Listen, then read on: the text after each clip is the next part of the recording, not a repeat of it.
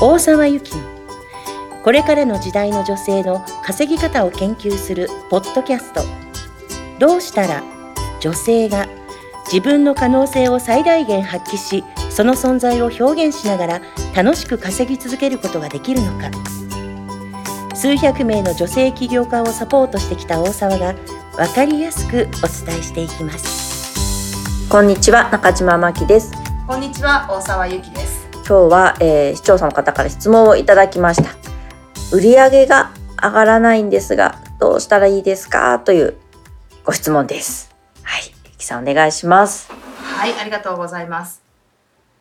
だいぶバクッとし た質問。そうですねだいぶバクッとした質問だけれども、まあありますよね。ありますねみんなすよね。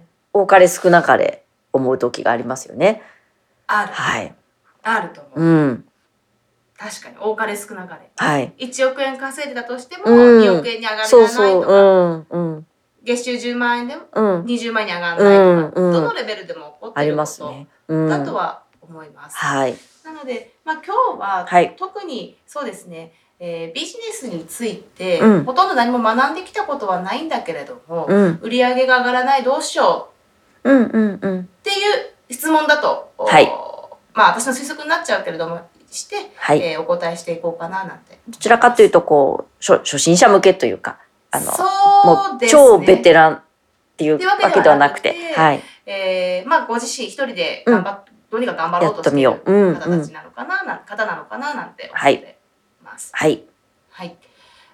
で、うん、えーまず最初にこれを答える前に前提としてお伝えしておかなきゃいけないなって思うことが何かっていうと、はい、何かっていうと、うん、私たち算数とかうん、理科とかはうん教わってるんですうよ、ん、うん、うん、教わってますよね。うん、だけどしビジネスのやり方とか、うん、企業を軌道に乗せる方法とかって、うん、学校の授業でやってる人はほとんどいないなはいずですね大学の授業でなんか成功してる人いるとかはいるかもしれないけれども、高校ぐらいまでの必須教科としてうん、ビジネスとかなないわけですよね。なないいわけですよね。やったらいいと思うんですけどね。ね、これ国から語算数理科社会ビジネス。ビジネスとかお金とかね、お金とかはいはい、やったらいいと思うんだけれども、うんない。うん、何が言いたいかっていうと、うん、私たち算数とか理科とかって、莫大な時間をかけて小学校、中学校、高校ってやってきてるわけですよね。うん、だから例えばえっ、となんだろうな「あの星何?」って聞かれたら「オリオン座」とか答えら れるし徳川家康って聞けば「うんうんあああの江戸川幕府の人ね」ってわかるわけですよね。うん、だけどビジネスってやってきてないから、うん、やろうと思ってもできないのは無理もないことなんですよ。うん、確かに、はい、うん、なので、えー、とこのどっちかは確実に必要かなっていう2つをちょっとお伝えしてみると、はい、時間をかけるっていうことか、うん、お金をかけて誰かに学びを請うっうん、うん、うん。ていうこの2つの選択肢になるのは間違いないんじゃないかなって、売り上げを上げるために、はいはい、できる。うん。ごくごくまれにきっとセンスだけでいっちゃう人はいるとう思うんだけれども。ーん。そんなまぐれみたいのにかけない方うんが。かけない方がいいですよね。うん、うん、かけない方がいいですよね。うん、はい。なので、これはもちろんね、その私のサービスを受けてくれたら嬉しいとは思うけれども、私のサービスを受けてくださいっていう、うんそんな話ではなくて、うん。はい。時間かお金はどっちかはかけないと、うんうまくいかないもんだってうんうん諦めた方がいい。うん、うん、まあ、お金をかけるって意味においてはどっかの会で、うんその自分に合ったコンサルタントとか指導者を選ぶためにどういう視点があるといいのかっていうのはあの次回、はいあるいは違う会で話そうと思うんですけれども、はい。じゃあ今日は時間がたっぷりあるからん時間をかけて、うんでもいいからうまくいきたいんです、どうしうよう、ーん。どうしたらいいいいですかっていうところをお伝えしていこうかなと思います。時間。時間はい。が十分にあるうん、いくらかけてもいいです。うん、うん。はい、でえっとこの時間が十分にあるんだったら、う。うんまくいってる人の真似をすればいいうーん。なるほど。うです。まくいってる人っていうのは、自分から見て、あ、この人いいな、みたいな感じの。そうですそういいでんす。かね。自分こんな風がにまなあ、り目たいな指すようなところを、うんうんもうすでにやってやっるてそうな方人。うーん。をお真似させていただければいい、はい真似させていただけばいいはい。でうん。注意が必要なのはもちろんこれは丸パクリしろとかキャッチコピー全部真似しろ とか文章真似しろとかそういう話でははないいはいです。で、えっとこの時にやったらいいのが、う。うんんそのうまくいってる人うん。のうん。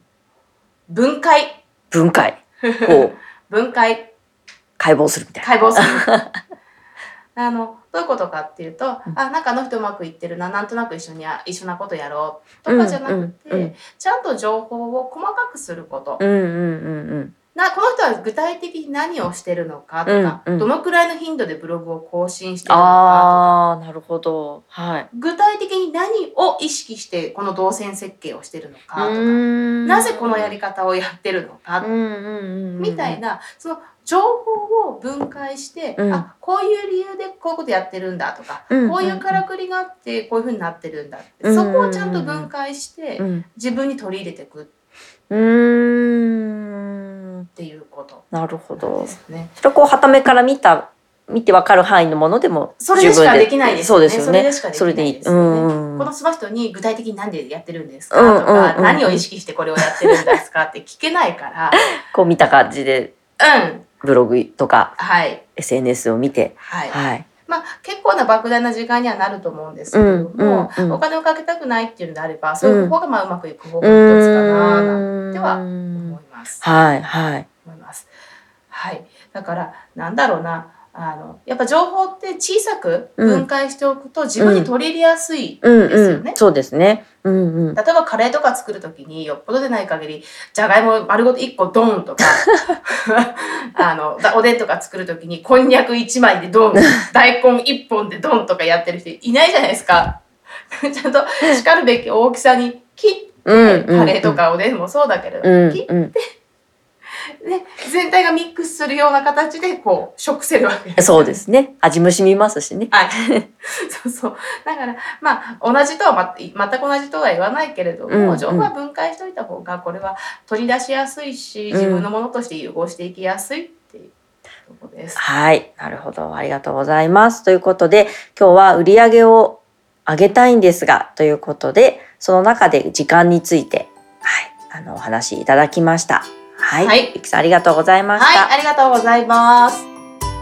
本日の番組はいかがでしたかこの番組ではあなたからの質問を受け付けています大沢由紀と検索しホームページ上から質問をご記入ください番組内で扱っていきますあなたからの質問をお待ちしております